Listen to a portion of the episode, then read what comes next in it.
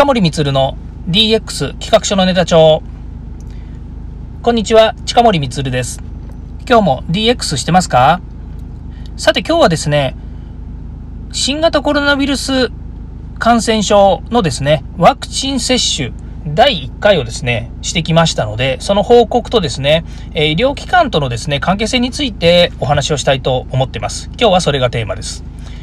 えー、まずですね、このワクチン接種、ね、始まってもう少し時間経ってます。えまずですね、えー、いろいろこう、えー、ステージが分かれてまして、えー、高齢者の方ですとか、それからその医療機関にですね、かかっている方とかですね、そういった方たちがまず最初にワクチンを打つということで、私の地域ではですね、まあ、大体今からそうですね、えっ、と、6月末ぐらいにこのワクチンの接種券ですね、えー、皆さんが受けられるですね、この接種券というのがですね、あの、私のところにも届きました。まあ、それからですね、予約をすぐしたわけなんですけれども、さすがにですね、すぐすぐの予約はできなくて、結局ですね、えー、7月の22日、本日になりました。まあ、それはそれでですね、えー当然ですけれども、あの、まあ、会社もですね、テレワークにしたりとか、それから、ま外出はなるべくしないですとか、えー、3密避けるですとかっていうことをしながらですね、えー、これまで過ごしてきましたし、ワクチン1回目打ちましたが、当然ワクチンは2回接種するので、今から3週間後ということになりますけれども、それも含めて、えー、まだまだですね、こう、ワクチンを打ったから絶対大丈夫という状況ではありませんので、えっと、これからも、えその、打ったからといってですね、気を緩ませることなくですね、行動はしたいというふうに思っています。ということもあってですね、えー、打ってきた感想としてみればですね、まだ打ったばっかりでですね、打ってまだ30分ぐらいしかしてないので、あの、全然感想はできません。ちょっとチクッとしたかなぐらいです。お医者さんがチクッとしますよって言うから、チクッとしたと思ってるだけで、これが痛いのか痛くないのかって言えば、まあ、察して、えー、影響はないと。まあ、ただですね、人によっては、この後、腫れが来たりとか、腕が上がりにくいとか、えー、風邪の諸症状のような感じがするというようなこともありますので、えー、大事を沿ってですね、まあ、1日2日くらいは安静にしているというのが、まあ、賢明な手段なのかなというふうに思っています。で、今回、私がコロナウイルス感染症のこのワクチン、打ったんですけれども、その前の手続きですね。これがですね、また実にスムーズなんですよね。えー、これ始まったばかりの頃とか、それからそのシステムをですね、新規に作って大規模接種会場への予約登録とかっていうのは、結構ね、バタバタしてたりとか、そのシステムもですね、いろいろとこう、ね、作って運用するっていうのは大変かと思うんですけども、今私がかかっている医療機関は、普段から、あの、風邪とか花粉とかですね、それから、あの、まあ、例えば、えっと、毎年秋にですね、ん？なんだ？えっ、ー、と、そうです。いろいろこうね、あの、注射打ちに行ったりとか、まあ、いろんなことではかかりつけなんですね。で、しかも家族4人とも、えー、かかっているので、かかっているというのはそこで何かあるとですね、そこに行くんですね。まあ、いわゆるクリニックですけれども、結構総合クリニックで、えー、まあ、えっ、と、内科もあれば、耳鼻科もあれば、えー、まあ、眼科はないんですけどね、えっ、と、まあ、いろんなものを見てくれるというのがありまして、で、そこに行っています。で、もう長いんですけれども、そこがですね、ここ2年くらい、もうスマホでいろいろ予約ができたりとか、それからスマホつってもね、LINE なんですけどね、LINE で予約ができたりとかですね、違う。最初は Web から予約ができるようになってたんです。で、その後 LINE で予約ができるようになって、で、1日前になると、明日何時からつ、あの、まあ、いわゆる、えっと、予約が入ってますよっていう、まあ、えっと、アナウンスがですね、えー、スマホで届くんですね。まあ、実際にはあのメールをと、私はメールを登録してのメールに届く。から LINE にも、えっ、と、えー、登録してる人は届くという感じなので、まあ、非常にですね、こう、生活の中での、その、なんでしょう、デジタル機器、まあ、そのデジタルというものにですね、あの、関連性があるんだとすればですね、そういう仕組みが、ま築かれてるわけですね。で、今回のコロナウイルスも全く一緒で、えー、予約するのは、えっ、ー、と、えー、コロナウイルス、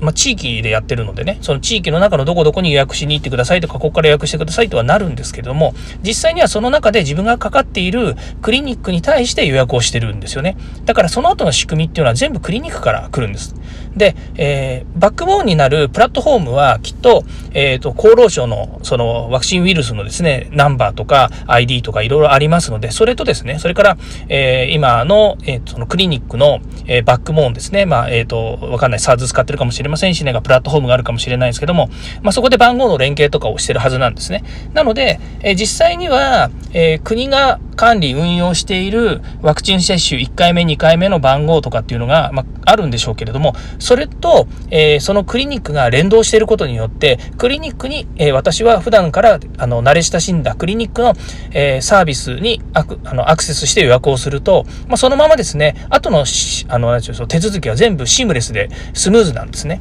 というのがあって、ワクチン接種なんだけれども、普通の医療機関のとやり取りをしている関係に私はフロントのサービスとしては、あの、えー、移行されてるわけですね。っていうか、それを使ってるわけですね。これね、やっぱり、えー、て言うんですかね。まあ、私は普段から、まあ、いろんなアプリを使ってたりとか、いろんなサービス使ってるので、まあまあ、何があってもですね、大体対応ができるような状況ですけれども、普段からこういうシステムとかサービスをやっぱり使ってないとですね、もうその都度その都度やっぱりあの手続きに手間がかかったりとか、ね、それから、えー、オペレーションの中での、えー、通知メールとかですね、で、その後どう対応したらいいのかっていうのが結構ね、やっぱり煩雑になってくるんですね。っていうのは、えっ、ー、と、さっきも言いましたけど、フロントは一緒なんですよね。だけれども、そこから先の手続きっていうのはそれぞれの人がやらなきゃいけないんですよね。まあ、今回のワクチン接種だって、届いた通知っていうのは、えー、私の場合は都の区から届いてるわけですね。で、区ごとに多分中身の紙とかですね、手続きって違うんですよね。だから一概に全部が全部一緒ですよって言えないと思うんです。で、えー、そこで書いてある紙の書き方とかね、そういったものも違うんじゃないのかなというふうに思うんですよね。えっ、ー、と、そういうこともあって、えー、できるだけ、そうですね、あの、本当に普段の生活と変わらない仕組みで簡素化されているようにできたんだとすれば、これはですね、本当に、えー、素晴らしい流れになっていると思いますし、まあ、ぜひですね、デジタルっていうところで言えば、それができる環境にあるので、えー、そういったものをですね、うまく活用してほしいなと、自治体や、えー、それからですね、えっ、ー、と、普段デジタルに慣れてない人たちのためにもですね、UI ですとか、あの、仕組みっていうのは、えー、簡単にしてほしいなというふうに思いますね。まあ、それがですね、結局、デジタルがこれから進化をしていくという中で、えーみんながですね、みんなを、まあ、いわゆる国がよく言ってるような話かもしれませんけど、あの、えー、日本国民全員をですね、取りこぼさない、みんなに、みんなが使える、みんなが、えー、利用できる、えー、デジタルであることっていうような目標ですね、まあ、ビジョンですよね。こういったものがあるわけですね。それはですね、多分デジタルっていうものを意識しないで良くなる社会だと思うんですよね。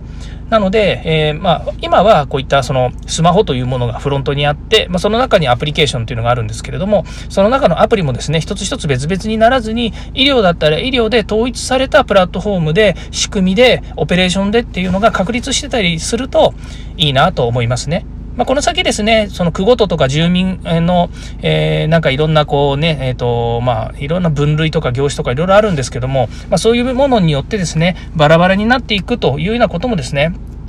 まあ、なんていうんですかね、人間のエゴというかですね、えー、縦割りというかですね、まあ、そんなこともあるので、今ですね、デジタル庁が横串に、あの、デジタル庁を作ってますよっていうのも、同義語だと思うんですけれども、やはり、横連携をすることによってですね、もっと使いやすく、もっと、えー、意識しないでデジタルを、えー、利用できる社会が来るんじゃないのかなというふうに思います。ということでですね、えー、ワクチン接種、ワクチンね、これもう本当に、えー、このね、コロナウイルス感染症、嫌ですよね。えー、嫌だけど、もうこれはね、人類に与えられた試練でしょうがないと思いますので、まあ、それを乗り越えるためにですね、一つずつステップを踏んでいかなければというふうに思いまして、えー、今日はですね、そのことを含めてですね、DX 推進についてのお話も絡めてみ、えー、ました。はい、えー、ここまで聞いていただきましてありがとうございました。また今日はですね、これから、えー、安静にしなきゃいけないっていうのと、えー、安静にするためにですね、ちょっと買い物もありますので、今、ちょうど外出でですね、ワクチン打って外出しましたので、これから、え、買い物もしてですね、えー、議論につきたいと思います。え、聞いていただきましてありがとうございました。ではまた。